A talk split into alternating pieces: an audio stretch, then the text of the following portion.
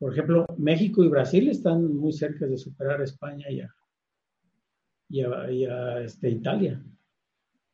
Y Estados Unidos, pues ya superó a todos. O sea, en Estados Unidos la pandemia ya es, es un tercio de los infectados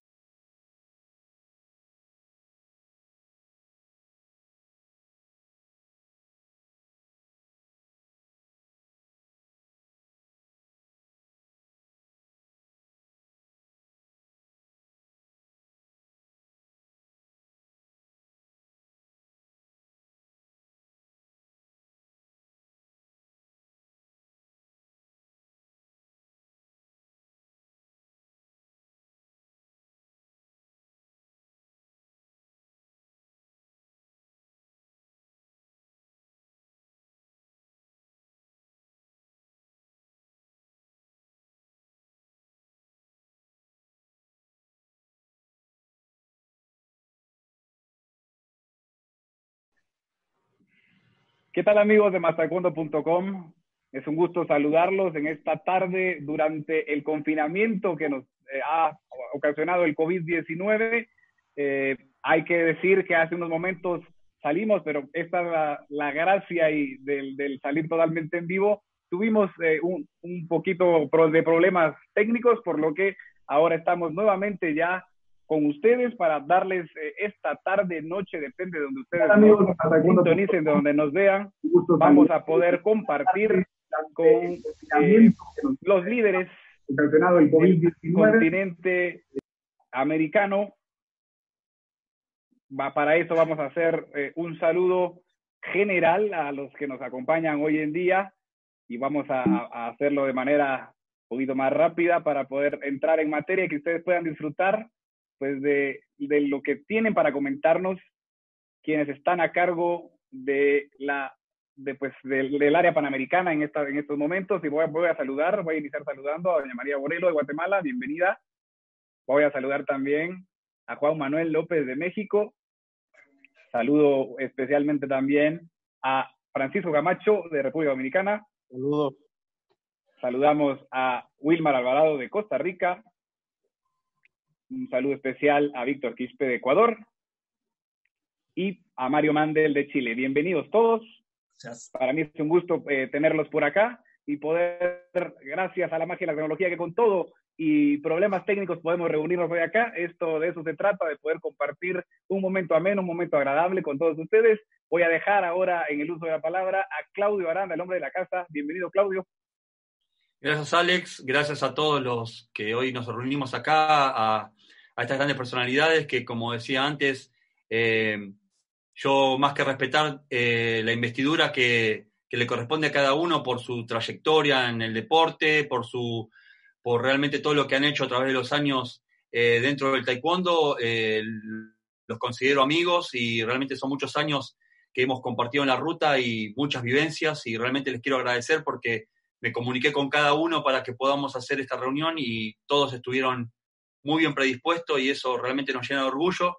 Saber que hace poquito estábamos en Costa Rica y nos, nos atrapó este, esta gran crisis a nivel global y nadie se quedó quieto. Realmente todos están trabajando, todos están de una manera o de otra enfrentando este, esta gran pandemia y, eso es lo que queremos compartir, eso es lo que queremos saber eh, de mano de realmente los, los líderes de cada una de las áreas que, que componen nuestro continente. Sabemos que el continente americano está compuesto por cuatro áreas de Sudamérica, Centroamérica, Caribe y Norteamérica, y hoy tenemos a cada uno de los titulares de esas áreas y nos llena de orgullo poder contar con ustedes y poder saber qué piensan y qué recomendaciones tienen para lo que es toda la familia del taekwondo a nivel continental.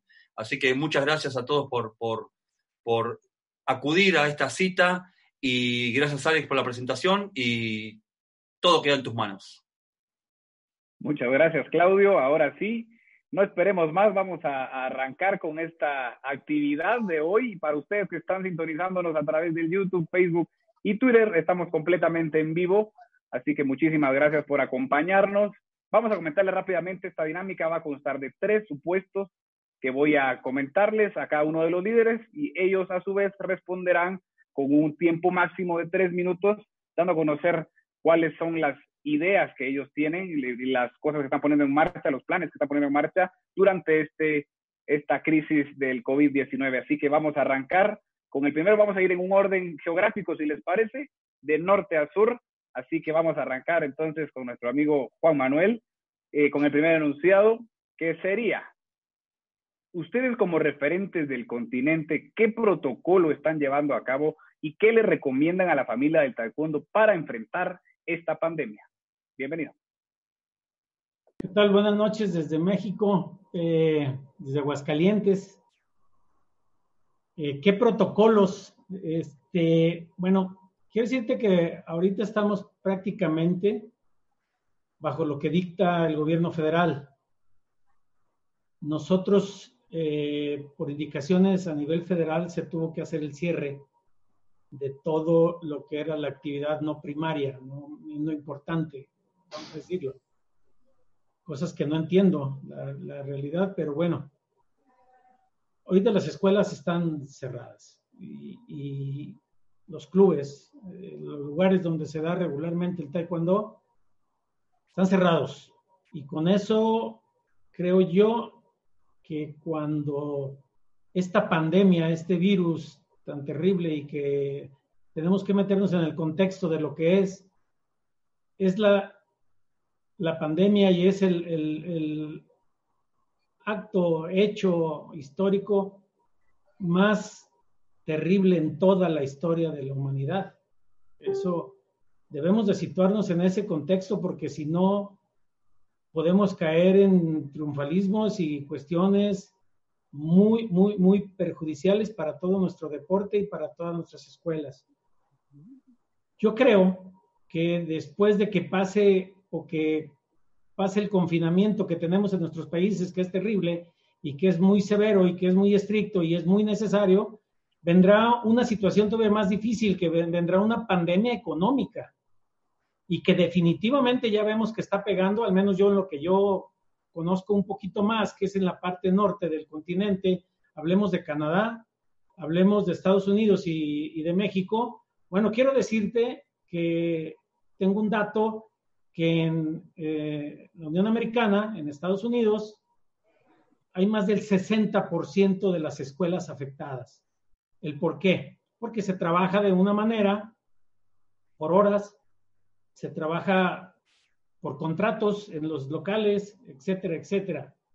Entonces, en, México, no te quiero decir cuántas escuelas ya cerraron y no van a poder abrir.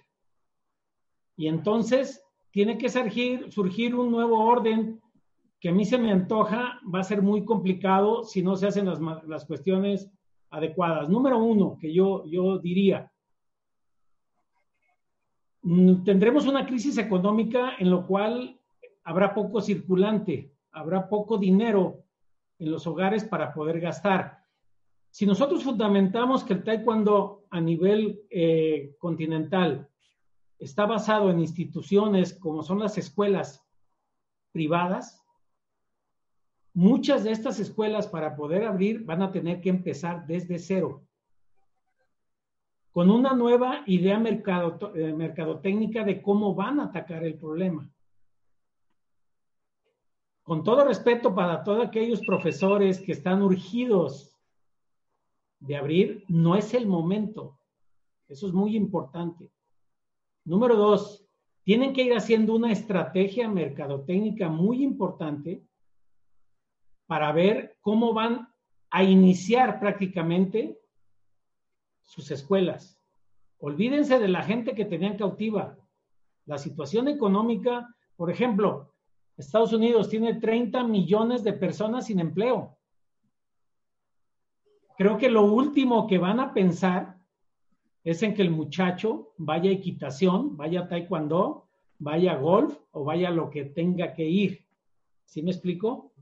Entonces, ¿qué tendrán que ser? Una estrategia mercadotecnia muy importante basado sobre todo en los beneficios que tiene el taekwondo para posibles rebrotes. ¿A qué me refiero con esto? Hay muchos artículos, sobre todo se está atacando mucho en Canadá, Estados Unidos y México, en los cuales se tiene que tener un beneficio el deporte que se practica. si tomamos como referencia número uno una buena alimentación para tener un buen pH y tener una cuestión de un ejercicio bien hecho y las cuestiones de las vitaminas D y C aunadas a lo que estoy diciendo, si no se hace un plan de mercadotécnico muy importante para que las escuelas ofrezcan, oferten un plan de entrenamiento que pueda ayudar a solucionar y dar una herramienta cuando vengan los rebrotes, creo que no van a subsistir las escuelas de taekwondo. Se los digo, va a haber mucho trabajo, también se tiene que hacer mucho trabajo de clases en línea. Ya lo estamos viendo en Estados Unidos, ya hay muchas escuelas y muchas organizaciones que están dando clases en línea cobradas. ¿El por qué? Miren, las rentas, la luz, el agua, el gas, los impuestos no van a parar. Ya hemos visto que muchas, vi un video, no sé si ustedes lo vieron, de una maestra en Estados Unidos donde llorando cerró su escuela. Entonces, ¿Cómo voy a atraer yo la gente a mis escuelas? ¿Cómo voy a salir de estas situaciones? Eh, y, voy a tu pregunta, Alex. Número uno, lo primero va a ser unos protocolos importantísimos sanitarios. Olvídense de las escuelas de 50 gentes. Ya no digo 100, ¿eh? como teníamos escuelas eh, hace muchísimo. Yo creo que van a ser, tener que ser más grupos y más reducidos. O sea, más clases, más horarios pero menos alumnos eh, tomando la clase. Lo decía ahorita Francisco Camacho antes de que empezara esta, esta plática. Imagínate, somos un deporte de contacto, en el cual se suda, en el cual se estornuda, en el cual se escupe, en el cual se, se tiene mucho contacto y mucha interrelación. Olvídense de la competencia, inclusive en las mismas escuelas se tiene que hacer aislar lo más que se pueda a las personas que están tomando las, las clases con protocolos desde que lleguen, simple y sencillamente de cambiar de calzado, de lavarse las manos, de usar cubrebocas, de usar guantes y muy importante, no tener ningún contacto con las otras personas que van. Aun cuando se termine el confinamiento, yo creo que sí, se espera un rebrote muy fuerte y muy importante para nuestro continente entre noviembre y diciembre, si saliéramos en julio. Entonces, yo creo que eso sería muy importante para las escuelas. La base fundamental del taekwondo va a cambiar muchísimo. Vamos, esto va a ser completamente diferente. Vamos a vivir de una manera muy diferente, no solamente en el taekwondo y en el deporte, a nivel general. Tenemos que acostumbrar, acostumbrarnos a vivir con este virus. Es como cuando tenemos temblores, tenemos que estar preparados que en cualquier momento nos podemos contagiar. Pero también tenemos que prepararnos principalmente, tú me indicas cuándo termino, tenemos que prepararnos principalmente, termino en la cuestión económica. No se van a abrir las escuelas si no hay un plan estratégico mercadotécnico importante. Y eso puede terminar inclusive hasta con las mismas federaciones y las mismas uniones panamericanas. Importante información, muchísimas gracias Juan Manuel. Damos la palabra en segunda instancia a Francisco Camacho, el momento es suyo. Buenas noches a todos los que nos están mirando de República Dominicana. Esta es la tierra de todos mis amigos de todo el mundo. Juan Manuel ha dado en el clavo. Eh, todos los países han tenido más o menos el mismo protocolo sanitario, confinamientos, toques de queda, eh, aislamiento total, no hay clases en ninguna escuela, los clubes sociales cerrados, los gimnasios cerrados y tenemos que tener en cuenta que a medida que empiece la economía a, revivir prácticamente, lo último que se permitirá serán las actividades deportivas como las nuestras. Ya las profesionales están viendo cómo lo van a hacer, pero nuestros profesores deben de tener mucho cuidado porque un alumno que se le enferme es el cierre total de su institución. Deben de cuidarse al extremo. Eh, los, las, eh, en la parte económica, nosotros, nuestros clubes, son los que sostienen las asociaciones, las federaciones. Nosotros sostenemos a la Unión Panamericana y sostenemos a Federación Mundial. ¿Qué idea tenemos nosotros para someterle tanto a la Unión Panamericana como Federación Mundial para que luego ellos puedan sostenerse en el tiempo, para que estas instituciones puedan ayudar nuestras escuelas de base. Porque si no le damos ayuda ahora, como dijo Juan Manuel, esperemos que más del 80% va a cerrar. Por ejemplo, en mi país, República Dominicana, la mayor cantidad de maestros que tienen sus instituciones, los locales son alquilados. Es cierto que ahora no se lo están cobrando, pero tienen dos, tres meses sin producir un centavo donde su actividad económica para proteger su familia cada día se desarrolla. Tiene que pagar la luz, tiene que pagar el alquiler de su casa y a eso se le añade el pagar el local de su institución. Ya estamos a punto de que esos tres meses que los gobiernos, la mayoría, han dado de plazo, de que no se cobren eh, los locales comerciales, ese tipo de cosas, que no se cobren los préstamos bancarios, ya eso va a perimir, ya van a empezar a cobrar impuestos. ¿Y nuestros maestros cómo lo van a pagar? Si tienen tres meses que no producen un centavo, pero olvídense que vendrán tres o cuatro meses más para empezar a producir. Porque lo último que se va a abrir dentro de esta pandemia son los clubes deportivos por lo mismo que explicaba Juan Manuel, por el roce. Las familias ven este tipo de actividad como algo secundario. Mientras una familia no se restablezca totalmente económicamente, que pueda pagar las deudas surgidas por esta pandemia, no es verdad que va a dar un solo centavo para llevar un alumno a coger clases de taekwondo. No lo va a hacer. Pero lo lamentable es que nuestros maestros de escuela tienen que pagar y solventar su vida con estos recursos. ¿Cómo vamos a hacer nosotros, como cabeza de federaciones, como líderes de la región continental, cómo es que vamos a ayudar a nuestro maestro? Eso sería un buen punto a tratar. ¿Cómo nuestra unión continental le va a pedir a nuestra unión mundial que nos ayude a ayudar a esas personas. Buen punto de una, tarea para nuestros líderes en Federación Mundial. Si no le metemos la mano, olvídense que vamos a tener un retroceso en nuestro deporte de más de 50 años. La masificación de nuestro deporte va a caer. En, la, en, los, en los eventos donde llevábamos 400, 500 atletas. Olvídense que si llegan 50 va a ser mucho. Entonces, Federación Mundial, y termino con esto, debe de ayudar a todos los clubes a través de sus uniones continentales, a través de sus federaciones nacionales, y me voy más lejos, a través de sus comités olímpicos nacionales. Eso es que uno de los más deprimidos económicamente. Gracias por la oportunidad. Muchísimas gracias, Francisco. Importante intervención. Vamos paso ahora al micrófono a doña María Borel. Buenas noches, muchas gracias por la invitación. Es un placer estar con colegas tan distinguidos. Yo quisiera tratar este tema desde otro punto de vista, de las acciones que ha tomado la Federación Nacional de Taekwondo a partir del mes de marzo.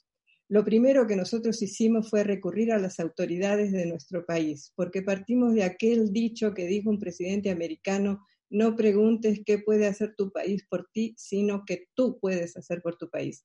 En este caso, la Federación Nacional se abocó a las autoridades deportivas y al Comité Olímpico Guatemalteco para tratar esta situación en dos vías.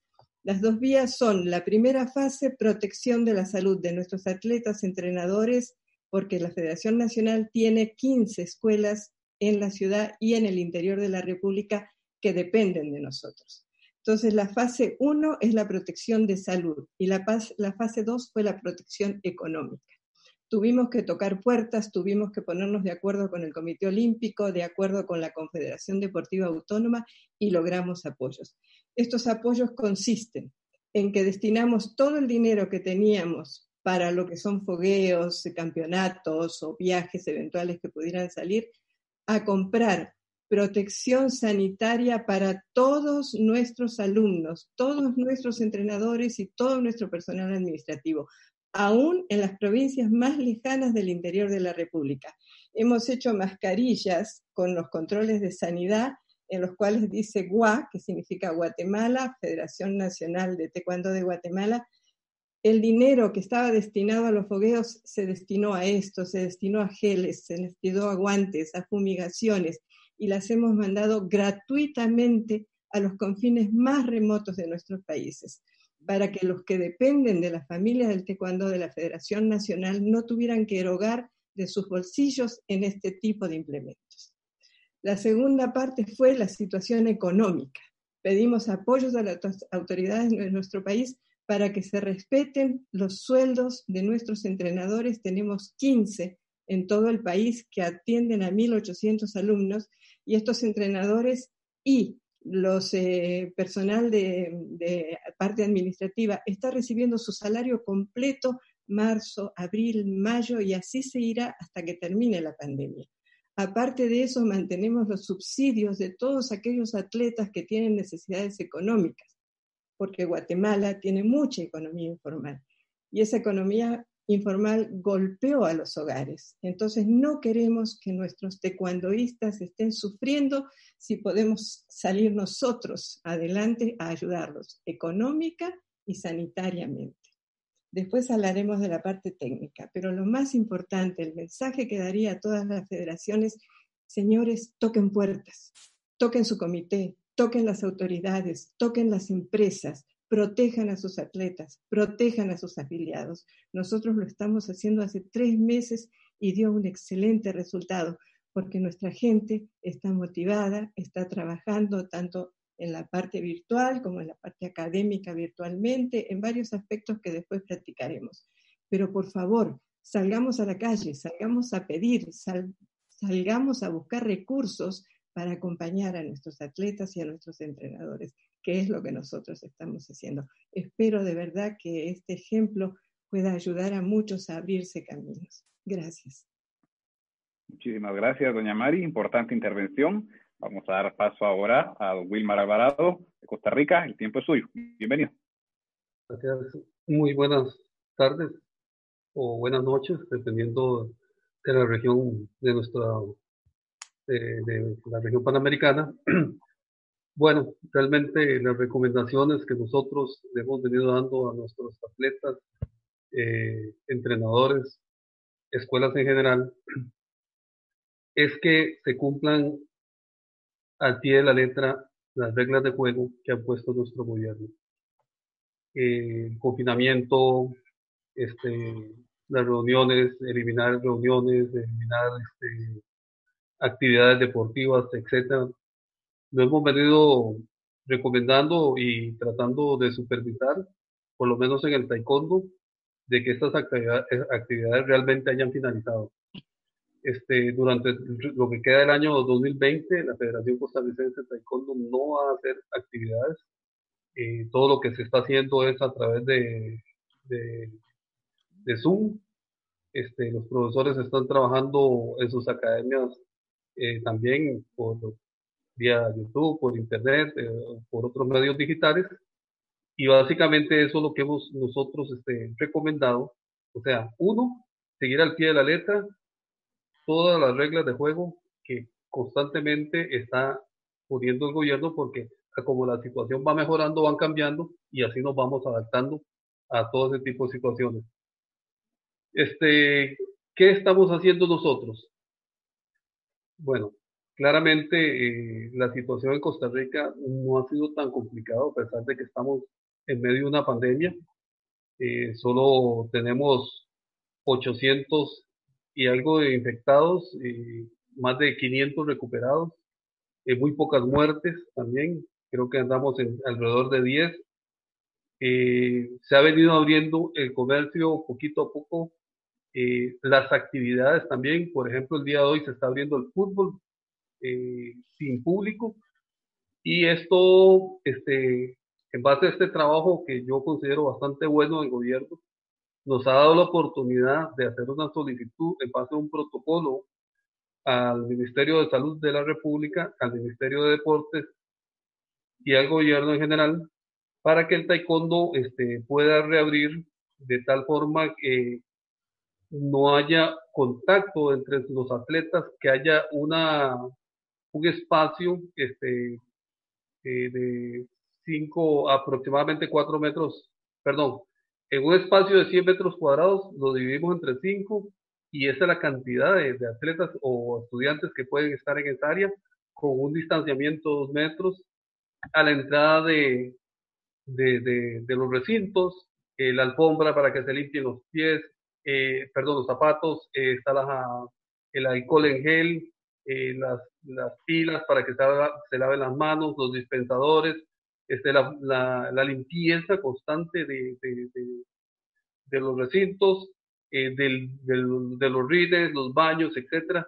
O sea, unas medidas sanitarias bastante severas, pero con la finalidad de proteger a nuestros atletas.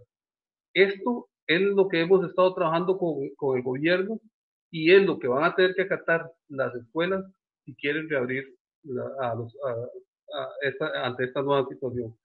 Creo que este, hay una gran posibilidad que esta semana ya mm, aquí en Costa Rica las clases de taekwondo empiecen y los profesores puedan llevar su sustento porque nosotros tenemos una población bastante grande de escuelas y de taekwondistas. Pues solo por poner un ejemplo, la federación tiene aproximadamente 160 escuelas afiliadas, eh, lo que nos hace, bueno, realmente una pequeña industria dentro de, de, esta, de este país.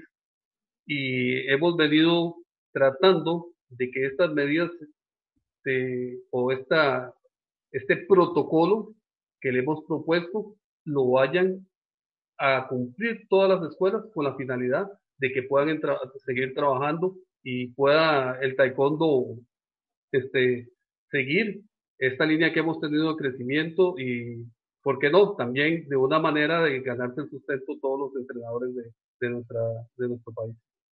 Muchas gracias, don Wilmar. Muchísimas gracias por importante intervención. Es momento de darle la palabra a Víctor Quispe de Ecuador. Víctor, bienvenido.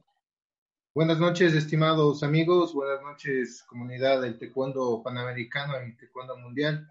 Realmente, como ustedes saben, todo esto nos cogió muy a, de sorpresa, como decía Claudio, estábamos en el, en el clasificatorio a Juegos Olímpicos cuando nos encontramos con este problema y esta situación y nuestros atletas en Costa Rica y aquí en Ecuador el problema de que ya no se podía, en días subsiguientes a lo que se realizó el evento y el Open, eh, se cerraban los aeropuertos y no podían retornar nuestros compatriotas. Entonces nos tocó a nosotros aceleradamente hacerles el retorno a nuestros atletas que estaban allá, inclusive pagando las líneas, abusaron mucho las líneas aéreas, no querían cambiar pasajes, nos tocó comprarles pasajes en primera clase, sin embargo ellos retornaron y pudieron pasar su cuarentena acá. Realmente nosotros eh, protocolos hemos respetado los que el gobierno ha dicho, los confinamientos, pero yo creo que lo más importante es no dejar morir el taekwondo. Nosotros no lo hemos dejado morir, lo que hemos hecho es hacer una serie de capacitaciones online, contando con nuestros amigos de todo el mundo, como Fernando Aquilián, quien dio la primera pauta del entrenamiento en casa. Hicimos una serie de, charlas para empezar el entrenamiento en casa. No teníamos que dejar que el taekwondo se muera en Ecuador y creo que estamos siendo seguidos por mucha gente de, del mundo y de nuestra área panamericana. Y lo que hemos trabajado es eh, las capacitaciones para que nuestras academias, nuestras escuelas, nuestros profesores y nuestros deportistas no dejen de practicar el taekwondo. Sabemos que es un problema eh, psicológico, el, el, el, eh, la pandemia esta. Nos va afectando muchas, muchas eh, tanto cosas económicas como cosas eh, psicológicas, y nosotros como federación tenemos que atacar a eso, y hemos, hemos hecho una serie de, de entrenamientos, de cursos, de capacitaciones psicológicas a nuestros atletas. y hemos estado trabajando fuerte para que el taekwondo no, no deje de, existir, no deje de, de, sonar la palabra taekwondo a nivel del mundo y a nivel de nuestro país. Y eso para mí es muy importante. Yo creo que nosotros como presidentes lo primero que tenemos que impulsar es eso. O sea, que el taekwondo no decaiga, sea como sea, inclusive en casa, en un pequeño espacio de, de dos metros, de un metro, haya taekwondo, haya la práctica de, de nuestro deporte, de lo que nosotros amamos.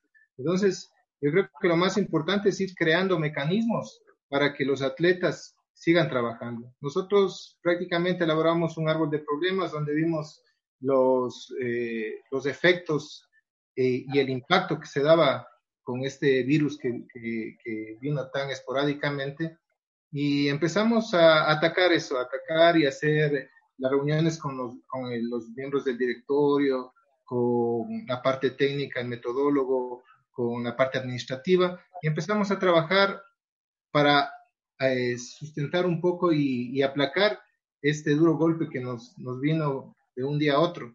Y lo hemos estado haciendo. Yo creo que todos debemos buscar el mecanismo de que nuestros atletas y que de nuestras instituciones sigan practicando el deporte, sigan trabajando. Es obvio que no podemos trabajar como lo hemos estado haciendo acostumbrada, como decía Juan Manuel, en cada escuela 100 alumnos, eh, ahora no, no, no se va a trabajar así. Ahora aquí también hay el distanciamiento social donde nuestras escuelas máximo entrarán 10, 15 alumnos por, por horario, pero tenemos que seguir trabajando en base, en base a eso. Yo creo que el mejor sustento es el apoyo que debemos darles a todos nuestros asociados, a todos nuestros clubes, y el apoyo es teniendo unos medios como ahora lo tenemos en el Zoom, y tratar de, darles capacitaciones, de darles entrenamientos, campamentos, competencias virtuales, porque yo sé que no es lo mismo virtual que, que, en persona, pero yo creo que lo importante es que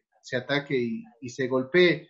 Y saber que el taekwondo hoy, yo creo que el taekwondo ha hecho mucho más que otros deportes, sigue vivo, se han hecho campeonatos de punce a nivel internacional, a nivel mundial. Nosotros hemos hecho algunos eventos ya y yo creo que eso es lo más importante, el, darles herramientas a nuestros, a nuestros asociados para que ellos sigan adelante. Gracias. Gracias. Muchas gracias por la intervención, Víctor. Muy agradecidos por el tiempo. Vamos ahora a dar paso a Mario Mandel en Chile. Bienvenido, Mario. Hola, bien. Eh, muchas gracias por la invitación y Chile no está ajeno a lo que he escuchado de todos mis amigos y colegas.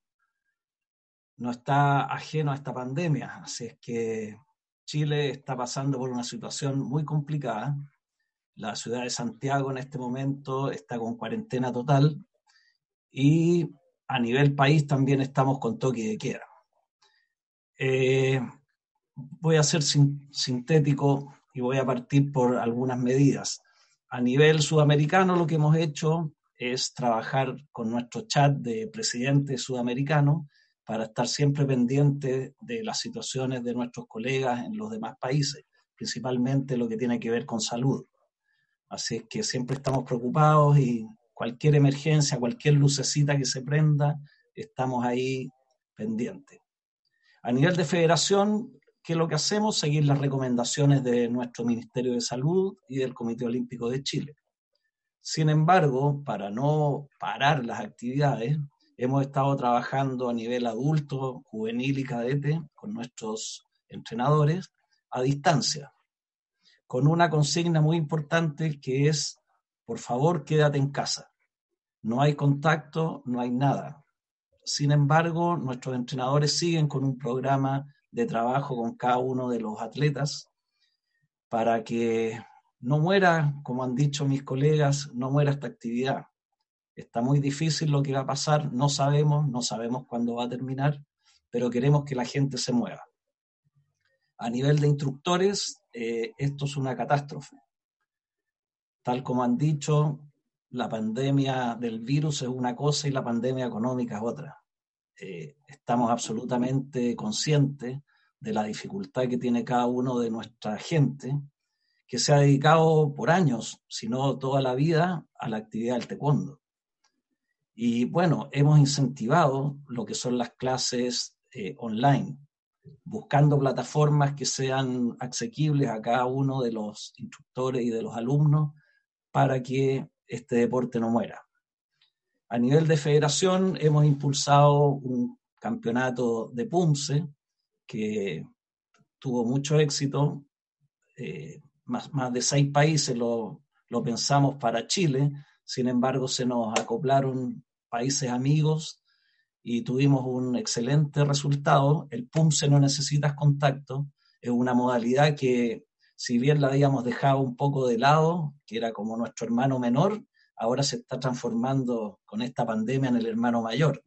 Así que creo que una de las oportunidades grandes para nuestro deporte por mientras es el PUMSE, que va a crecer mucho más. No necesita contacto.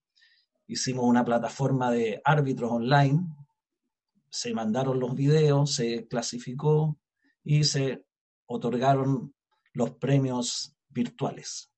No hay premios, no hay contacto, no hay nada. Así que como recomendación desde esta parte tan alejada del mundo es primero la salud, cuidémonos, quedémonos en casa, no salgamos y no dejemos que muera nuestro deporte. Cada uno, como decía mi colega eh, puede moverse un poquito, en dos metros, tres metros. No dejemos estar. El taekwondo alguna vez va a volver y mantengámoslos vivos. Nosotros como dirigentes somos los llamados a incentivar y a que estén siempre moviéndose y siempre alerta, porque esta pandemia algún día va a terminar, se encontrará un remedio, se encontrará una vacuna y podremos volver. Así que la recomendación es siempre estar en contacto, incentivar, motivar y entrenar. Muchas gracias. Muchísimas gracias, Mario, por la intervención. Si es, vamos a dar paso entonces a la segunda vuelta de preguntas, de enunciados, y vamos a arrancar nuevamente con Juan Manuel López. En este caso, si bien comentamos ya la mayoría acerca de protocolos básicamente administrativos, si lo queremos ver por allí. Me interesa ahora conocer su pensamiento acerca de los protocolos o recomendaciones para enfrentar esta pandemia, pero hablando en aspectos meramente técnicos. Adelante entonces. Bueno, es que hay dos cuestiones. Yo te preguntaría, este, no nos estamos refiriendo para nada al alto rendimiento, sino estamos viendo lo que son las bases fundamentales del taekwondo. Las escuelas, ah, los clubes, todos. El desarrollo. A donde, a donde pueda ir. Yo, yo, te, yo, te, diría primero que en la cuestión de, eh, del deporte de alto rendimiento, que está a cargo de las federaciones, pues no soy nadie para poderles decir nada en, virtud de eso, pero yo lo, lo único que sí creo es que va a cambiar muchísimo y que como lo está programando la Federación Mundial y que creo que también por ahí va la Unión Panamericana, yo no creo que en un año tengamos eventos. Imagínate tú en donde haya un brote, en algún evento, el problema tan grande al que se enfrenta un comité organizador independientemente de todos los protocolos que se pueda ver. Segundo, yo creo que tenemos en las escuelas, en el, yo, yo veo, por ejemplo, escuchaba a Francisco, a Víctor, al profesor Wilmar, a Mario, a, María, que yo creo que soy el único que no soy presidente de federación, pero lo fui. Por ejemplo, les voy a decir que son miles de escuelas en Canadá, en Estados Unidos y en México. Y que si va a pegar la economía, va a pegarles parejito, parejito va a ser terrible. Y la base que vamos a tener, los nuevos alumnos que vamos a tener, tenemos que enfocarlos a dos cuestiones muy importantes. Uno, la seguridad sanitaria, que es en la misma práctica. Tenemos que evitar el contacto entre ellos. Decía ahorita Mario, el que era el hermano menor, ahora va a ser el hermano mayor. Nos tenemos que ir mucho a lo marcial,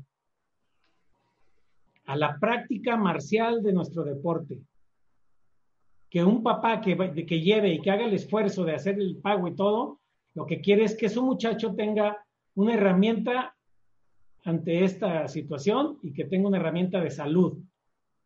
O sea, hacer un programa técnico, físico técnico muy importante y hacer una cuestión de la marcialidad muy importante. Si eso se ofrece, las escuelas van a ir muy bien. ¿Por qué? Porque va a acercarse mucho niño, porque va a acercarse mucho joven, mucho joven que quiere hacer ejercicio, que más que hacer una competencia, eso lo va a hacer el alto rendimiento y lo van a hacer las federaciones, las escuelas se tienen que nutrir, se tienen que nutrir mucho de alumnado nuevo, basado mucho en la actividad física, el beneficio que les va a dar la actividad física, y mucho la marcialidad del deporte. Hoy los padres convivieron cuatro meses con un niño que no tiene disciplina. ¿Y saben a qué lo van a llevar? Lo van a llevar a que les dotes esa disciplina, esa marcialidad que van a necesitar mucho.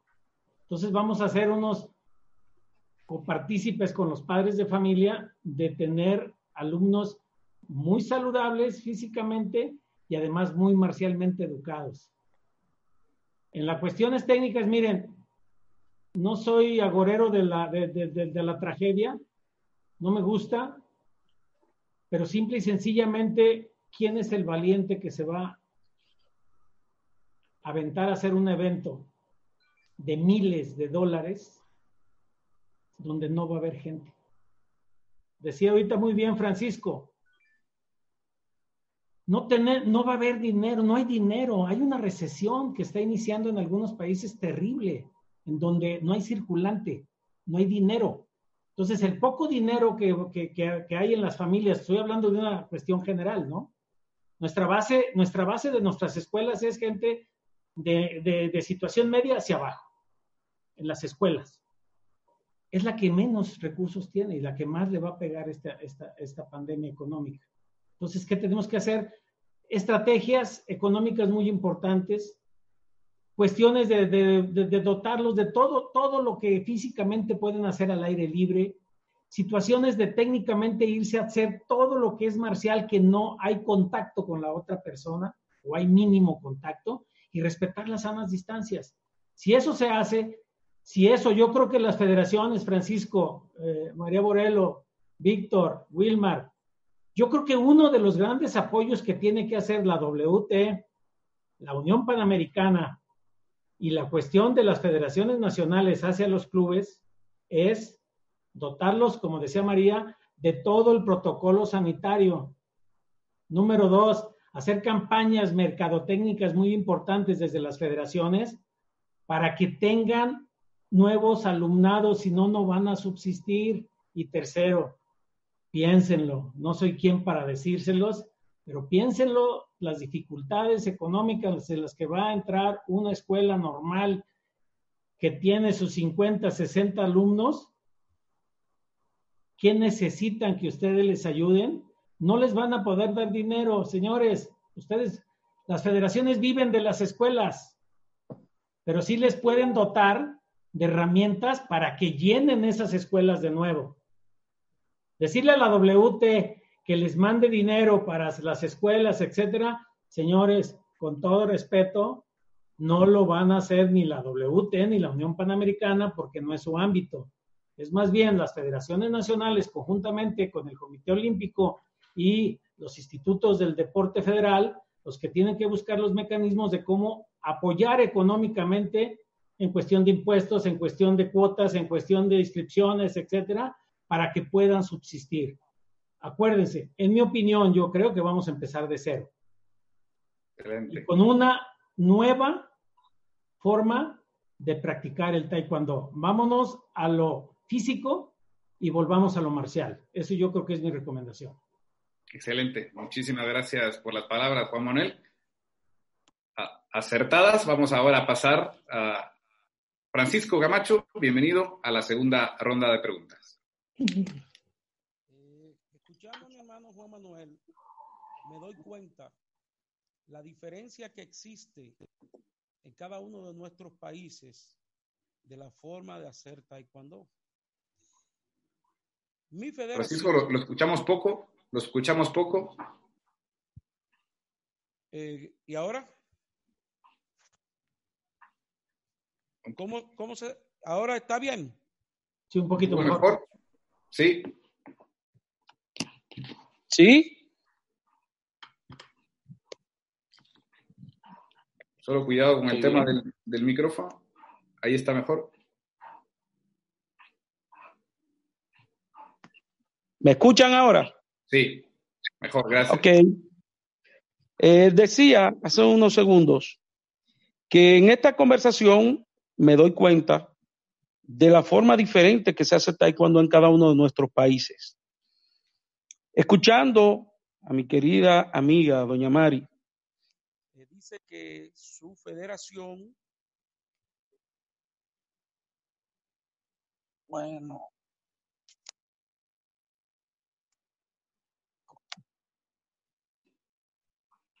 disculpen. Bueno. ¿Sí? ¿Lo vemos, Francisco? ¿Lo vemos? Sí. Ok.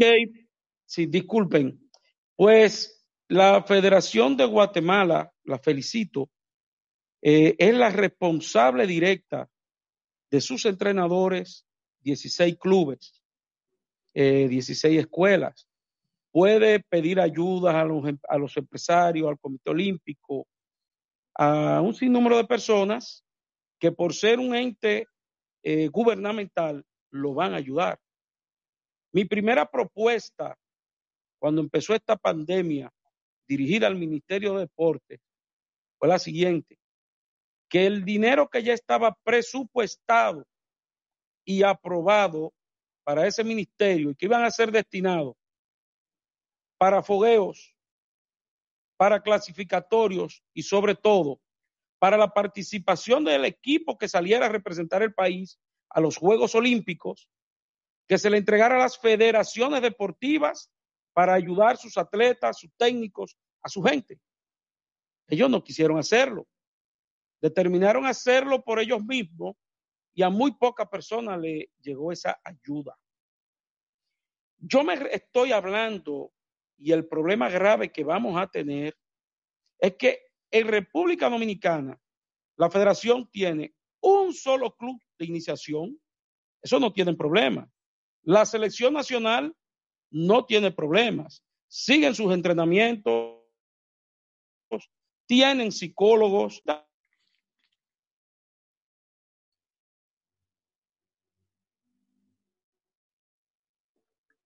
No alcanzamos a escucharlo, Francisco. Yo me estoy refiriendo al 90, sí, me estoy refiriendo al 99% de los clubes que sustentan la federación que no tienen un solo centavo de entrada.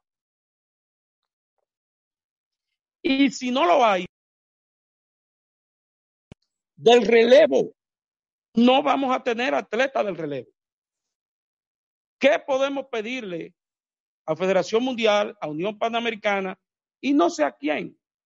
Ellos regalan utilería deportiva. No lo estamos necesitando. Que manden mascarillas. Que manden entregarse y bajar la carga económica de ellos. Porque una escuela que no le proporcione seguridad a las personas que vayan a entrenar, sus padres se lo llevan. Y yo le pongo por yo me pongo por ejemplo. Si yo llego a un sitio que no veo la seguridad adecuada, me devuelvo. Pero tampoco permito que mis hijos entren. Ese es el tipo de situación que yo veo que debemos de ayudar a resolver. Mi federación solamente recibe dinero para el alto rendimiento. Entonces no tengo capacidad económica para ayudar a los maestros de base. Este equipo que yo tengo tiene tres, cuatro años de vida. ¿Y los relevos dónde están? Esto es una pandemia que lo... para declararla libre al mundo de esta pandemia será para el 2023. Hasta el 2023, ese problema nosotros lo vamos a tener.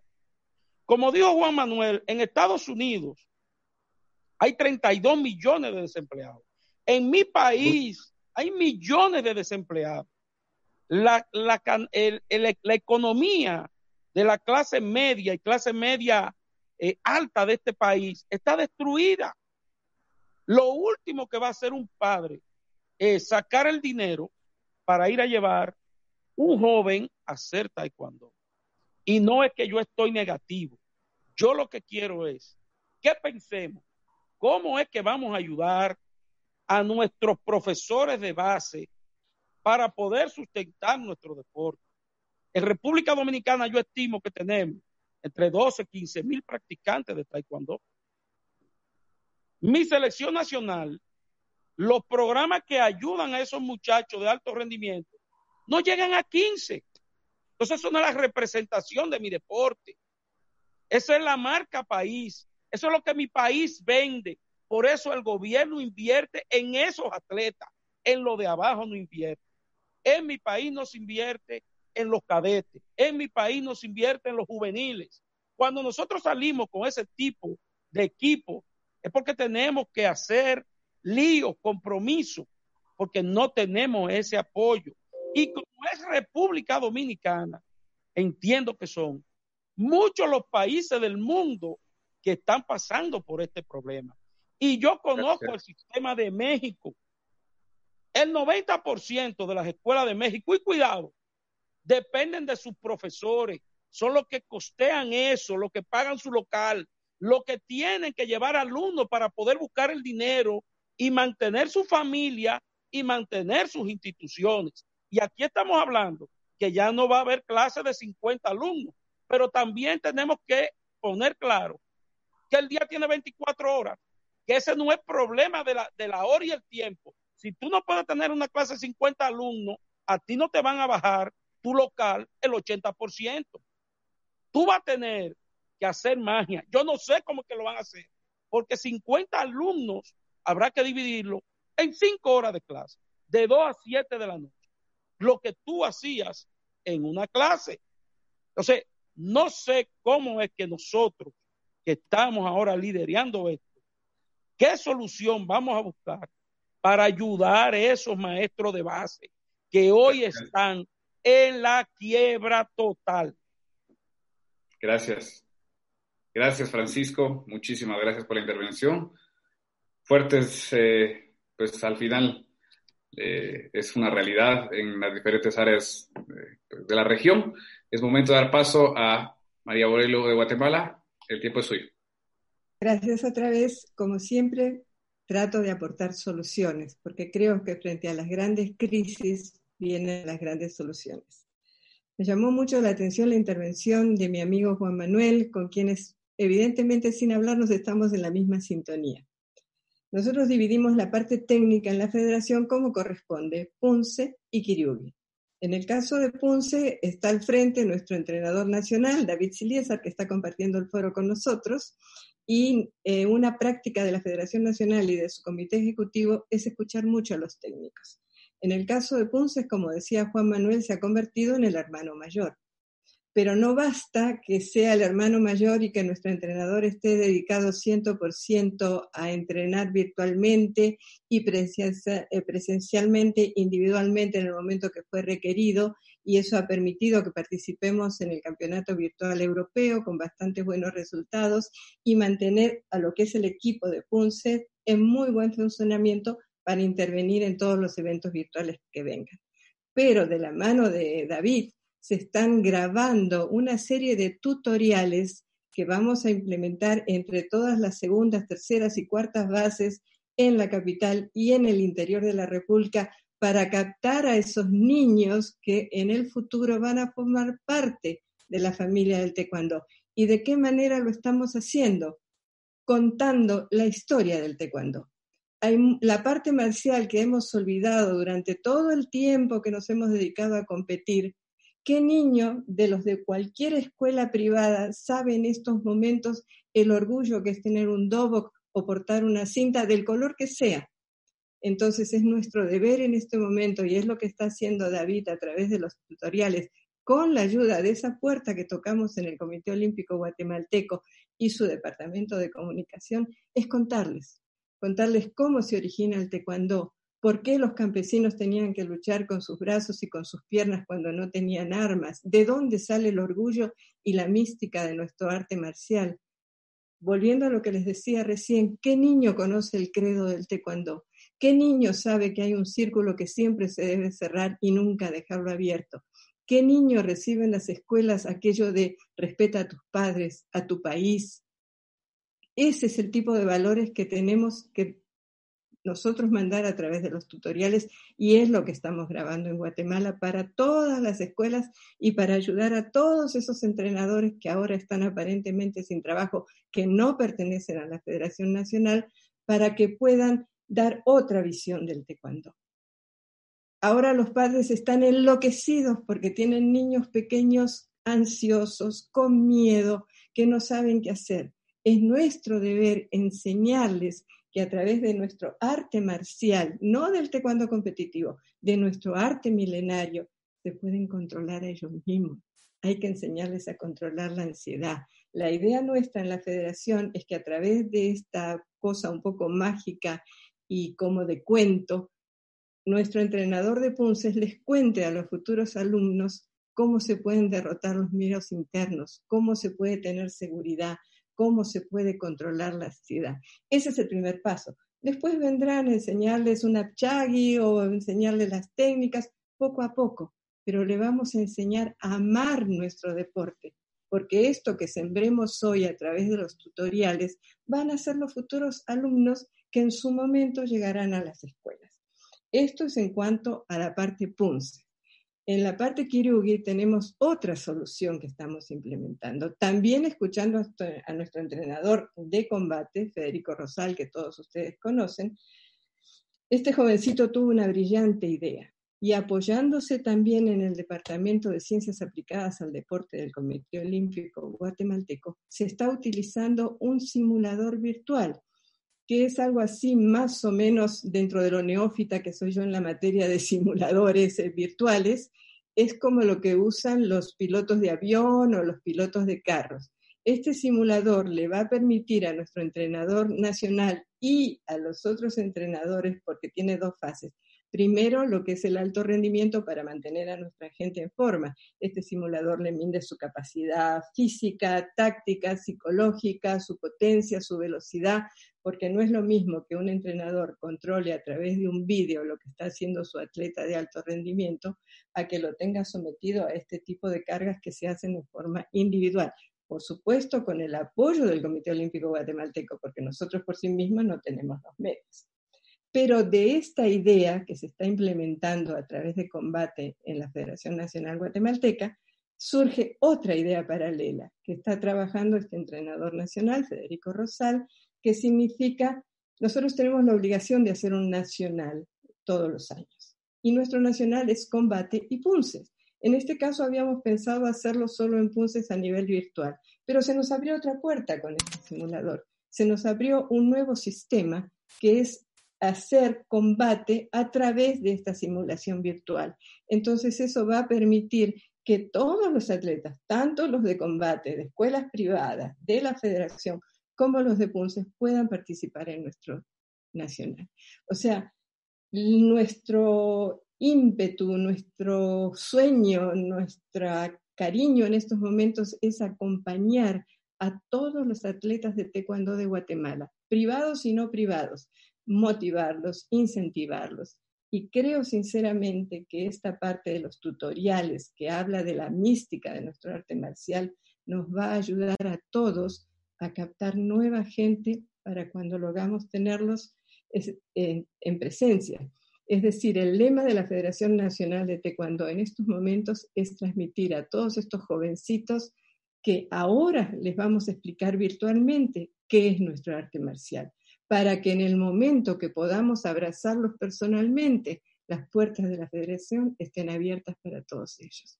Creo que es el momento de ser positivos, de transmitir un mensaje de esperanza y no detenernos en los problemas. Sabemos que viene una pandemia tremenda a nivel económico, tal vez peor que la de salud, pero es el momento como dirigentes de América de poner el pecho, de buscar soluciones dentro de nuestras posibilidades y de decirle a todos nuestros taekwondoístas, mi deber como dirigente es estar con ustedes, mi deber como dirigente es ayudarlos.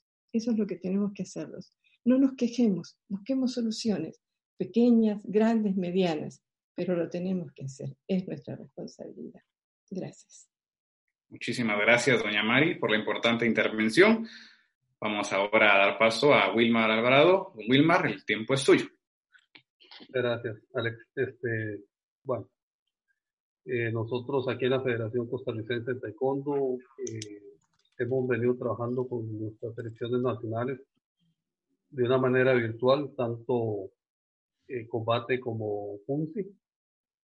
Y este trabajo no se ha detenido en ningún momento y a partir de este lunes este, nosotros eh, iniciamos las clases presenciales en la Federación Costarricense de Taekwondo siguiendo los protocolos eh, que el Ministerio de Salud eh, propuso y la, la, Federación estuvo de acuerdo y añadió otros, ¿verdad? Como este, son los espacios para que cada atleta esté cumpla una distancia adecuada, etcétera.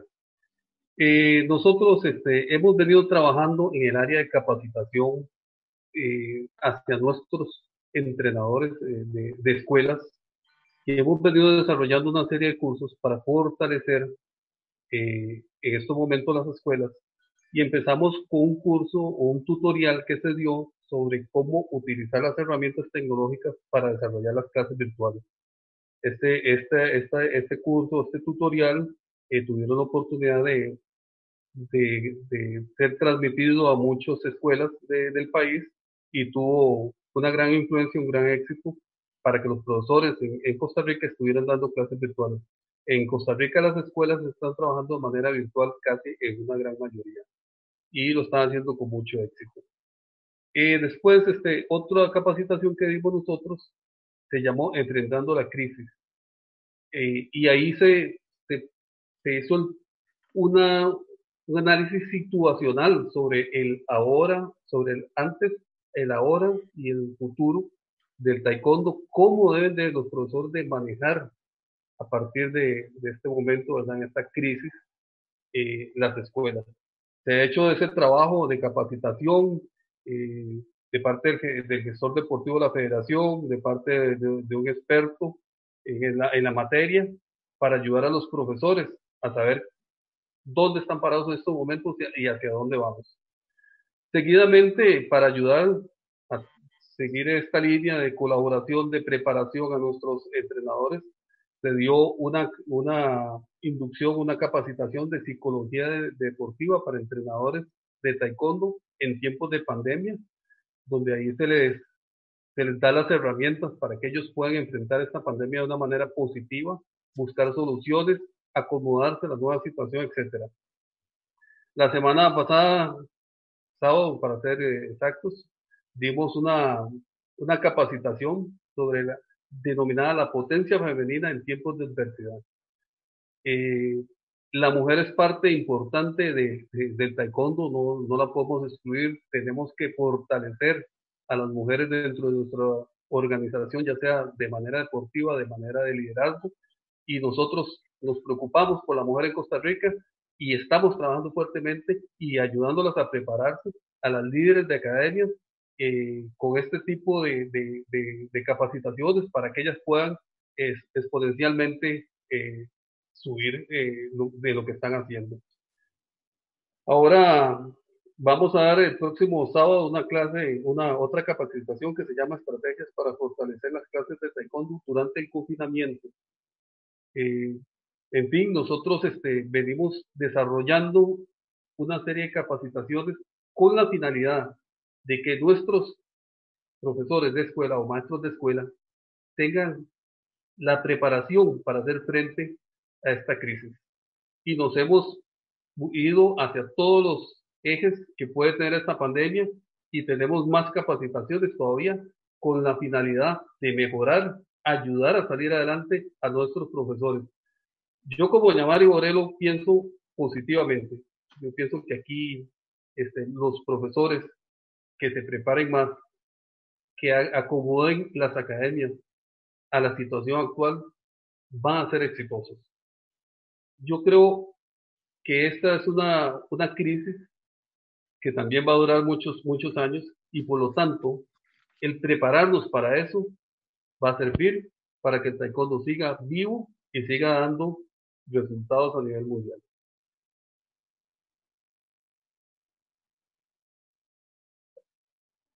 Excelente, don Wilmar. Muchísimas gracias por la intervención, muy claro y conciso. Vamos a dar paso ahora a nuestro amigo Víctor Gispe. Bienvenido. Bueno, eh, nosotros tenemos un eslogan que dice, este combate lo ganamos. Yo creo que el taekwondo se caracteriza por por el espíritu indomable. Y lo primero que nosotros le planteamos es eh, los planes de entrenamiento de los deportistas de alto rendimiento. Nosotros eh, estamos trabajando con nuestros deportistas de alto rendimiento, eh, tanto de combate como punce. Nuestros entrenadores están trabajando por la, por la vía Zoom, supervisados por nuestro metodólogo, quien ha hecho una reestructuración de los planes de entrenamiento. No es lo mismo entrenar en un espacio grande, como, como les había dicho anteriormente, en espacios reducidos. Entonces hemos hecho un replanteamiento de las planificaciones de, de cada entrenador y los entrenadores en sí siguen, siguen haciendo su trabajo como, como les corresponde. En cuanto a, los, a las escuelas y academias, vuelvo y repito, yo creo que lo, más importante es seguirles motivando a que el taekwondo no debe morir. El taekwondo debe seguir, debe seguir activo, debe seguir trabajando y para eso estamos nosotros como presidentes de federaciones, para seguir motivando, crear nuestras páginas web, crear eh, nuestros canales de YouTube, bombardear mucho por Facebook. Miren, es en cuenta que nosotros lo hicimos estos proyectos de capacitaciones solamente para nuestro país, pero en al bombardear por Facebook y por YouTube, tenemos asistentes a nuestros cursos de Europa, de Asia, de, de África y de todo, de, de América. Entonces, esto, esto es una herramienta que nos ha servido mucho para el trabajo. Eh, hemos realizado, ahora estamos realizando protocolos porque en sí, como ustedes dicen, esto va a durar mucho tiempo. Y si nosotros no nos preparamos para combatir esto, nos va a tocar seguir confinados todo el tiempo. Yo creo que hay que aprender a luchar contra este virus y obviamente hacer los protocolos correspondientes. Hemos hecho un protocolo para la reactivación de las escuelas. Estamos presentándolo al COE Nacional, se llama aquí COE Nacional, es, es un comité de operaciones de emergentes. Estamos presentando al COE Nacional ya un, un eh, cronograma de, de, un protocolo de, apertura de las escuelas, donde obviamente todas las escuelas tendrán que someterse a lo que la Federación Ecuatoriana les, capacite lo que es, por ejemplo, tener un área de sanitización, tener primero una capacitación de una, eh, capacitación de cómo utilizar eh, los sistemas para prevenir esta, esta pandemia. Entonces, estamos trabajando en base a, videos, en base a instructivos, de cómo tienen que abrir sus escuelas. Por ejemplo, para ingresar, el, el muchacho tendrá que llegar, será, se tendrá que ser medido la temperatura, tendrá que pasar eh, por una alfombra eh, de, de, desinfección, más una bomba de desinfección y la mascarilla y los guantes y obviamente los espacios adecuados para practicar. Y de esta manera tratar de que, de que esto se reactive. O sea, son muchas familias, si bien es cierto, nos interesa más la vida, pero también eh, la gente se muere de hambre y si no se muere de la pandemia, se va a morir de hambre también. Entonces, tenemos que buscar la manera de que ellos trabajen. Y si es que ellos no trabajan, no van a generar recursos para sus familias. Son muchas familias. Gente que limpia el gimnasio, gente, porteros, secretarias, instructores, gente que vende implementos. Y todo ese tipo de gente necesita trabajar. Y el, y el taekwondo es una empresa, como decía nuestro amigo Francisco es una empresa, es una empresa inmensa donde genera muchas fuentes de trabajo. Nosotros como presidentes tenemos que ocuparnos de eso, de que esas fuentes de trabajo no, no caigan. Yo sé que la crisis nos va a golpear mucho, pero si nosotros no hacemos algo porque se reactive, mm, yo creo que seríamos unos dirigentes fracasados que hemos quedado simplemente sentados viendo cómo pasa esto y no hemos actuado, ¿no? Yo creo que nosotros como Federación Ecuatoriana sí hemos impulsado mucho el taekwondo. Hemos bombardeado desde prácticamente la primera semana que, que se dio ya aquí en Ecuador el cierre de todas las actividades. empezamos a trabajar durísimo y hemos golpeado, como decía Mari, hay que golpear a eh, las puertas de los amigos. Y en este caso, los cursos que nosotros hemos dado online para todo el mundo han sido gratuitos. Hemos golpeado la puerta de Fernando Aquilián, de Darío Bonfante, de David Arevalo, de Mario Choa, de Peter Coaching, de Edison Gallardo, de Pedro Gómez, de Damián Merlo, de Esteban Loaiza, de Raymond Su, de Miriam Herrera, de Salvador Allende, de Juan Paredes. Y ellos nos han abierto las puertas para ayudarnos a incentivar a nuestros practicantes del taekwondo para que nuestro deporte no decaiga, no muera y siga adelante como debe ser. Somos un deporte de lucha, un deporte de guerra. Yo creo que eso no debe, no debe, eh, este virus no debe dejarnos de caer. Yo creo que con esta unión y estos conversatorios que tenemos, y gracias Claudio por hacerlos, yo creo que vamos a llegar a, unirnos y, y, a este combate lo ganamos. Yo creo que lo vamos a ganar. Así que adelante compañeros y sigamos firmes en, en la lucha contra esto. Excelente, Víctor. Muchísimas gracias por su intervención. Vamos a dar paso ahora a Mario Mández de Chile. Bien, eh, siempre al último. ¿eh? Está bien, está bien. No menos eh, importante. No, yo creo que lo que han dicho mis colegas no escapa de la realidad de nuestro país. Tenemos las mismas problemáticas. la única diferencia es que estamos situados en lugares diferentes, pero lo que nos ocurre es lo mismo a todos. En cuanto a protocolos técnicos, más que nada nosotros lo que hemos trabajado son protocolos de salud.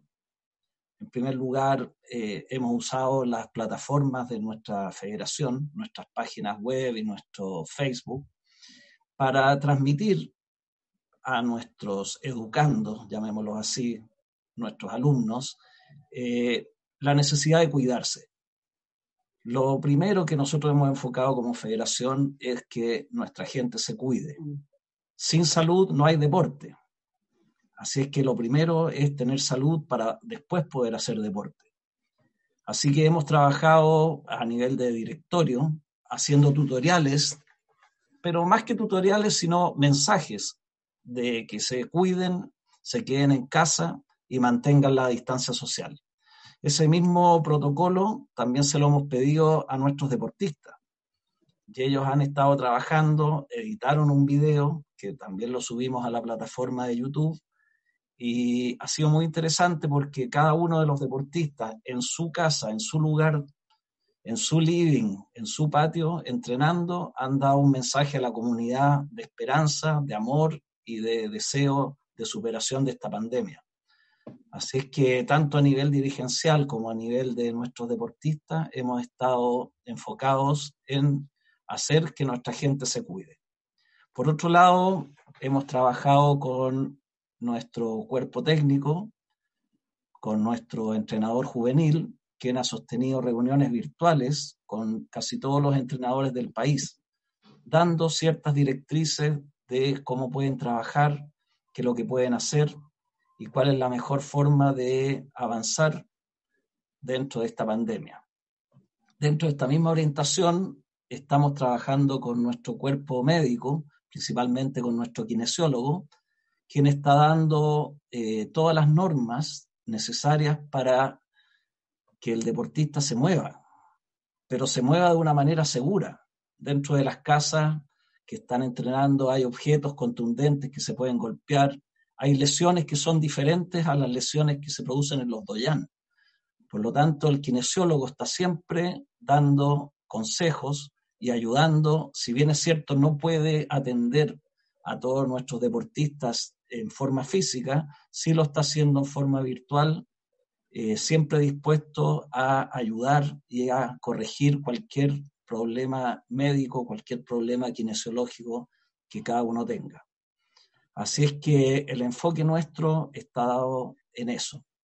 Y nuestro protocolo social, que es lo que hablamos en el primer bloque, que esta pandemia es una pandemia terrible desde el punto de vista económico, también estamos buscando con nuestra gerencia técnica, nuestra gerencia general y nuestro directorio una forma de reenfocar a nuestros instructores, tal como se decía acá en el panel, eh, es muy difícil que podamos volver en el corto plazo a tener una actividad normal como, como Doyan. Entonces, ¿qué es lo que estamos haciendo? Que esto no lo hemos transmitido todavía a nuestros instructores, pero es un trabajo con el Instituto Nacional de Deporte a nivel escolar. Lo que nosotros queremos hacer para el próximo año o para cuando se pueda reactivar esto es abrir la plataforma escolar básica, media, para insertar a nuestros instructores en colegios, porque vamos a tener que transformar muy probablemente en una primera etapa lo que es la instrucción privada por la instrucción pública dentro de los colegios. Así que hemos estado haciendo eh, un trabajo subterráneo junto con nuestras autoridades para poder insertar a todos nuestros instructores o a la mayor cantidad en el canal escolar. ¿Cuál es la ventaja de eso? Que pueden ser contratados, pueden tener beneficios sociales, que, nosotros como una actividad privada generalmente dejamos votadas todas nuestras leyes sociales. Entonces la idea es tratar de reenfocar la enseñanza a un nivel básico, a un nivel escolar, y eso a la larga va a dar frutos en el alto rendimiento. Así que en eso estamos trabajando, es lo que se puede hacer por ahora.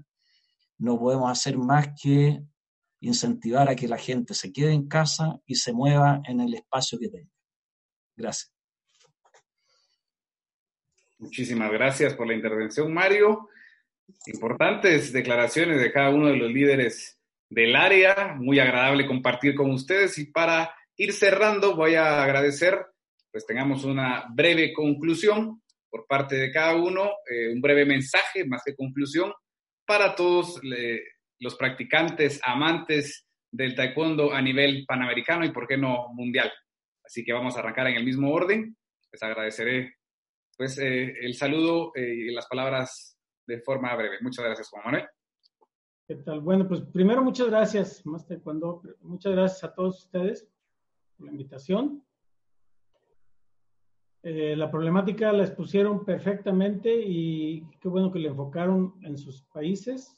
Todos, todos tenemos problemas muy diferentes, pero definitivamente todos, todos llegamos al mismo punto, las escuelas la situación y la crisis económica que viene. Y yo me voy ya no al problema, sino a las posibles soluciones. Hay dos instancias arriba que son la Unión Panamericana y más arriba la Federación Mundial. Solicitar apoyos, no el apoyo en equipo y en ese tipo de situaciones, sino hay un fondo, solicitarlo que me llegue para poder hacer una ayuda a las escuelas para los protocolos de sanidad. Hacia abajo, ¿quiénes están? Las instituciones, los clubes, las escuelas. A ellos incentivar tutoriales, quitar la carga tributaria a las mismas federaciones.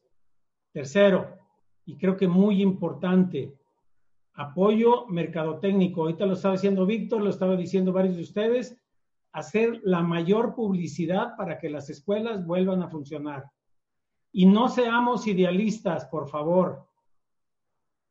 Los que van a reiniciar su escuela tienen que buscar un apoyo también de tipo bancario, de tipo privado, de tipo institucional, de tipo federativo o de lo que sea para poder subsistir.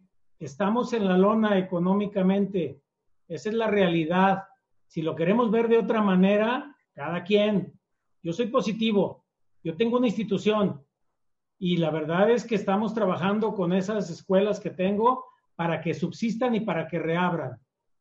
Y luego ahí tratar de ayudarles en todos los sentidos. Cuotas, inscripciones, apoyos eh, económicos, apoyos eh, y contribuciones tributarias y sobre todo irnos arriba a que nos ayuden. WT, Patú, hay un fondo, mándamelo para poder ayudar yo a las escuelas para que subsistan. Quienes tenemos un problema que se llama miles, tenemos que actuar para esos miles. Quienes tienen problema para pocos, hay que trabajar para esos pocos. Pero lo que decía Víctor, me caso mucho con ello y lo que dicen todos ustedes.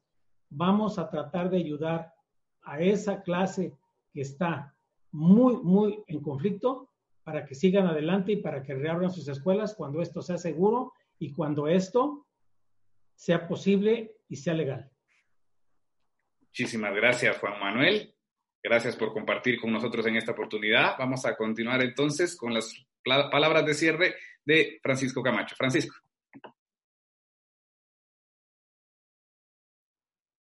No lo escuchamos. Si pudiera activar su micrófono. perdón. Primero agradecerles el haberme invitado a compartir con ustedes, que ya para mí no son amigos, son parte de mi familia, porque a quien usted eh, lo ve por tantos años, comparte tantos momentos buenos, a veces no tan buenos, pasa a ser no un amigo, sino parte de su familia. Eh, quiero concluir mi intervención pidiéndole a todo el mundo que se quede en su casa. Quédense en su casa. Esta pandemia es una realidad, es mortal y no quisiera levantarme nunca con la mala noticia de que he perdido un amigo, de que un amigo ha perdido un deportista de su país. Eh, lamentablemente nos tocó vivir esto. No soy pesimista. No hay una persona más optimista que un atleta, que un dirigente deportivo. Hoy podemos estar en el piso, mañana podemos estar en la cima. Vamos a tratar de ayudar, de ayudar a nuestra gente que hoy sí necesitan la mano amiga nuestra. Hoy nosotros necesitamos la mano amiga de Unión Panamericana, de Federación Mundial, porque esos son nuestros padres. Cuando nuestros hijos están en una mala situación, acuden a sus padres y sus padres hacen el esfuerzo que tengan que hacer para ayudar a sus hijos. Hoy les pido desde aquí a nuestros padres, a la Unión Panamericana, a Federación Mundial, que vengan en auxilio de sus hijos porque hoy lo necesitan. Mañana no, es hoy que lo necesitan. Gracias a todos por darme la oportunidad y espero seguirlo viendo y compartiendo tantos momentos agradables con ustedes. Agradable compartir con usted, Francisco. Muchísimas gracias por esa intervención. Vamos ahora con las palabras de cierre de doña Mari Borero. Gracias, David. Gracias por la invitación y creo que esto es muy edificante que se siga realizando entre todas las personas involucradas en nuestra familia del taekwondo. Evidentemente, la situación económica nos golpea a nosotros y también a la Unión Panamericana y también a la Federación Mundial y también al Comité Olímpico Internacional y a los respectivos comités olímpicos nacionales. Eh, ojalá, ojalá y estas instituciones nos puedan ayudar. No sabemos en qué condiciones se encuentran, no sabemos qué fondos tienen. Será cuestión de tocar puertas, como digo, pero lo más importante es que nosotros mismos hagamos un esfuerzo sobrehumano dentro de nuestro propio entorno para ayudar a nuestra gente. Maravilloso si nos pueden ayudar más, pero a veces, como decía mi colega, eh, los padres queremos ayudar, pero no siempre estamos en condiciones de. Nosotros en la Federación de Guatemala nos ponemos a disposición para que podamos tener diálogos, poder, poder unirnos. en cualquier momento nos pueden contactar. Yo sé que David, tanto como Federico Rosal, pueden dar sus ideas de lo que estamos haciendo.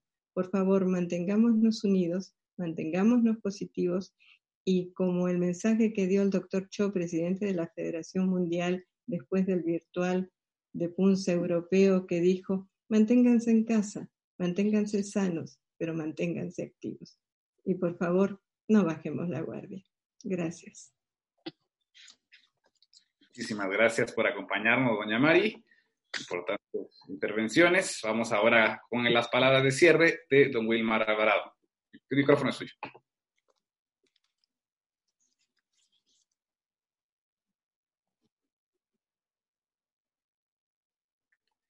Y no lo escuchamos muy bien. De momento, si pudiera chequear el audio.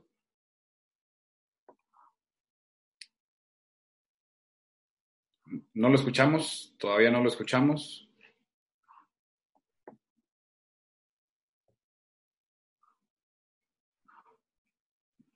creo que hemos perdido su audio. No sé si podrá, no lo escuchamos de momento. Quizás, no, algo habrá pasado con su audio. Si, le sugerimos algunos auriculares con, micrófono, de momento, si quiere, vamos a, no lo escuchamos. Algo sucedió con su audio. Vemos el, si gusta, vamos a, dar un, vamos a, a, pasar con uno de sus colegas en lo que se restaura y si gusta buscar auriculares con un micrófono para poder quizá de esta manera solucionar el problema. Eh, vamos a pasar de momento, vamos a dejar en stand-by la intervención de don Wilmar y vamos a pasar ahora pues con nuestro amigo Víctor. Víctor, el micrófono es suyo para estas palabras de cierre.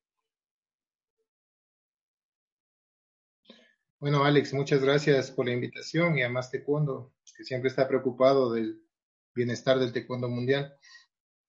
Yo lo que quisiera concluir diciendo es que no nos dejemos doblegar por, por esto que nos ha, pasado. Es una experiencia bastante fea. Eh, yo lo digo porque he visto en mi país muchos muertos. En la ciudad de Guayaquil prácticamente tuvimos muchos más muertos de lo que las noticias dicen y seguimos teniendo enfermos, pero poco a poco se está restableciendo la, la salud. Sabemos que va a venir un rebrote, pero igual tenemos que aprender a convivir con, con esto y con el respectivo cuidado. Yo creo que lo más importante es respaldarnos como, como país, como países, cuando ustedes lancen un proyecto, todos participemos, todos estemos unidos. Nosotros igual seguimos creando nuevos cursos. O sea, esto nos tiene más ocupados que antes, porque estamos ocupados en, en buscar la forma de seguir capacitando a todo el mundo. Y creando nuevas, nuevas eh, modalidades de competencias. Por ejemplo, ahora tenemos una competencia de habilidades, de habilidades técnicas, donde lanzamos ya por, por Facebook eh, el trabajo de habilidades técnicas. Luego, igual, como María dice, eh, su, su, entrenador también ha estado creando un sistema similar. Algo me decía María, te he estado pensando estos días y justamente hemos estado trabajando en el mismo proyecto y estamos igual preocupados en lo que es el Kirugi, ¿no? porque obviamente todo el mundo se ha preocupado ahora del Punce. Todos están trabajando el Punce y como dicen, se ha vuelto el hermano mayor de, de, del taekwondo. Pero yo creo que el combate no lo debemos descuidar y de esa manera nosotros estamos creando nuevas modalidades también de trabajo en Kirugi y no solo en Kirugi, también en la parte física. Podemos hacer competencias en la parte física tratando de que nuestros atletas se permanezcan activos. Yo creo que es lo más emocionante de esto, el tener personas, un buen, un buen eh, cuerpo de apoyo, tengo un buen eh, trabajo con, en conjunto, el equipo multidisciplinario, el tener personas capacitadas, eh, en este caso, el metodólogo de mi federación es muy proactivo, igual que el administrador de la federación y el equipo multidisciplinario, el equipo de apoyo, que nos están dando bastante, bastantes herramientas para, para trabajar. Nosotros damos las ideas y ellos las desarrollan. Entonces yo creo que debemos apoyarnos más. Y nosotros vamos a, a, publicar el protocolo que hemos realizado. Hemos realizado un video de protocolo, estamos puliéndolo para ponerlo en las redes sociales y más o menos que ustedes vean, ¿no? Es, son ideas que se han tomado inclusive de la misma madre del taekwondo mundial, Corea. Yo he visto en Corea cómo están practicando sus, sus atletas, cómo cómo llegan a, a, su gimnasio y cómo hacen el trabajo. Pues yo creo que es bueno tomar esas ideas y ir haciendo una realidad nuestra de nuestro país, haciendo un, un protocolo de nuestro país. Entonces, eh, muy pronto lo publicaremos, igual que el, texto, y si a ustedes les sirve, está a disposición para que lo tomen y lo puedan eh, ubicar en cada uno de, de vuestros países. Y de esta manera no dejar que el taekwondo se muera. Este combate lo ganamos todos, todos nosotros. Yo creo que tenemos que impulsarnos y tenemos que poner ese espíritu guerrero y sacar adelante el taekwondo y a todas las familias que están detrás de este gran deporte que es al que nosotros amamos. Son muchas familias y no debemos dejarlas desamparadas nosotros como presidentes. Tenemos que seguirles impulsando a que sigan adelante. Y veámoslo, esta pandemia también trajo una nueva modalidad, la modalidad virtual. Y esta modalidad virtual se va a quedar, porque muchos han abierto escuelas virtuales ahora. Entonces, esta modalidad va a seguir de largo.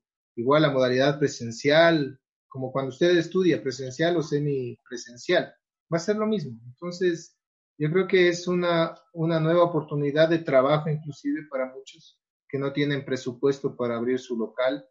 Lo pueden hacer a través de, de, del trabajo online. Yo creo que estas academias, estas escuelas y el trabajo online que se viene dando va a quedarse y se va a quedar ya para siempre y va a ser una herramienta más de trabajo para, para la comunidad del taekwondo mundial. Así que sigamos adelante compañeros y no desmayemos. Muchas gracias. Muchísimas gracias, Víctor, por la intervención y por la compañía en esta, en esta tarde, noche para todos. Wilmar, ¿lo escuchamos? A ver si...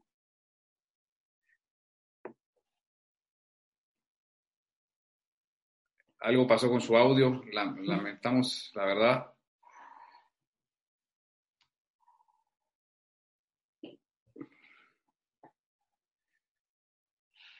lastimosamente no, no conseguimos escucharlo. Vamos a darle un tiempecito, un tiempecito para esperar si logramos solucionar el tiempo y vamos a darle paso a Mario. Mario, a las palabras de cierre. Eh, bien, antes que cerremos, quiero agradecer mucho a Más Taekwondo por la oportunidad y también por el honor de haberme invitado a esta charla, conferencia. Creo que de esta forma mantenemos vivo nuestro deporte, nuestra arte marcial y mandarle un mensaje a toda nuestra gente, a todas las personas que nos ven, que nos escuchan, un mensaje de esperanza. Eh, tal como decía mi compañero por ahí, somos optimistas, no pesimistas, y esto va a terminar. Así es que mantengámonos unidos, tratemos de utilizar estas plataformas virtuales para acompañarnos, para estar juntos. Eh, nunca nos dejemos abandonados y solos porque es lo peor. Este es un deporte, si bien es cierto, de guerra, de soledad, pero es un deporte donde tenemos que estar con el otro, con el respeto hacia el otro y con el amor hacia el prójimo. Así es que espero que nos podamos reunir pronto, espero que sigamos con esta conferencia y que mantengamos en la próxima reunión al menos los mismos kilos que el día de hoy. Así que no solamente los deportistas tienen que moverse, sino nosotros también. Así que un abrazo, muchas gracias por la invitación y siempre a disposición en lo que necesiten. Gracias. Muchísimas gracias, Mario. Muchísimas gracias a todos por su participación. Logramos, no sé si logramos restaurar el audio, don Wilmar.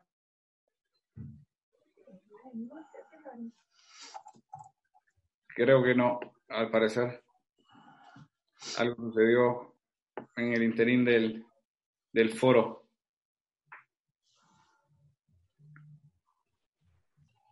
No, no conseguimos escucharlo. No. Pero bueno, muchas gracias. Igualmente ha sido valiosa su intervención en ambas oportunidades, en donde tuvo a bien la oportunidad de expresar los planes que se están desarrollando en su federación, así como cada uno de ustedes ha tenido la oportunidad de dar a conocer cómo se ha estado eh, realizando eh, los planes de trabajo y al final las recomendaciones de cada uno de ustedes para en estos tiempos de COVID-19 que como bien lo hemos dicho y lo han afirmado cada uno de ustedes, no nos hemos detenido en busca de soluciones, cada quien a su manera, pero eso sí con el fin de mantenernos activos, de mantenernos a salvo. Entonces, increíble, Alex. Eh, te interrumpo. Eh, realmente las exposiciones de todos, cómo hay variantes de, de, un dirigente, de un líder a otro, pero como todos están buscando lo mismo, ¿no? Eh, no detenerse, estar en marcha, eh, lo que es la crisis que genera la crisis deportiva, la crisis institucional y lo que es la crisis humanitaria y al mismo tiempo también la crisis económica. Todo es, todo va llevando y concatenando una cosa con la otra, que es lo que genera esa gran bola de nieve que parece que no termina nunca. Pero nadie se detuvo, nadie se detuvo. Y este es uno de los deportes como, no sé si es porque estamos inmersos en él, pero que más activos estuvo. Y como dijo el doctor Cho hace muy poquito, ya dejó de ser taekwondo y se convirtió en taekwondo, ¿no? O sea, es eh, automáticamente tomamos la tecnología y, la aprovechamos y salieron eventos masivos como el evento que hizo la Europea, que fue prácticamente un evento mundial, pero al margen del evento mundial de que hizo eh, la Europea, todos los países están haciendo eventos, todos los países están moviendo, todos los países están buscando la forma de, buscarle la vuelta, de agarrar eh, esta situación de los pelos y, y hasta hacer de la crisis una oportunidad, ¿no? Y como dicen todos, esto cambió, cambió y nada va a volver a ser normal. Es evidente que nada va a volver a ser lo que era. Pero quizás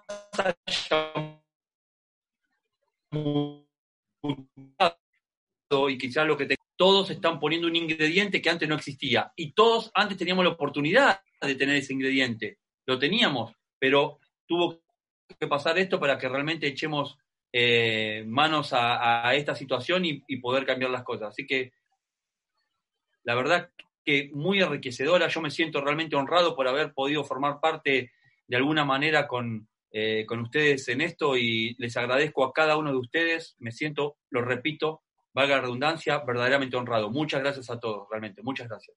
Muchísimas gracias entonces a todos. Hemos dejado y tratado de hacer que, cada, que quede un granito de arena por parte de los dirigentes deportivos, por parte de los líderes del área panamericana, en cada uno de ustedes que nos, nos están viendo desde sus casas.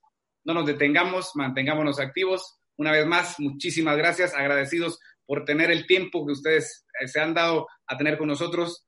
Muchísimas gracias, estaremos siempre en contacto, ahora a través de mastaekwondo.com. Muchísimas gracias. Hasta luego. Nos vemos. Hasta luego.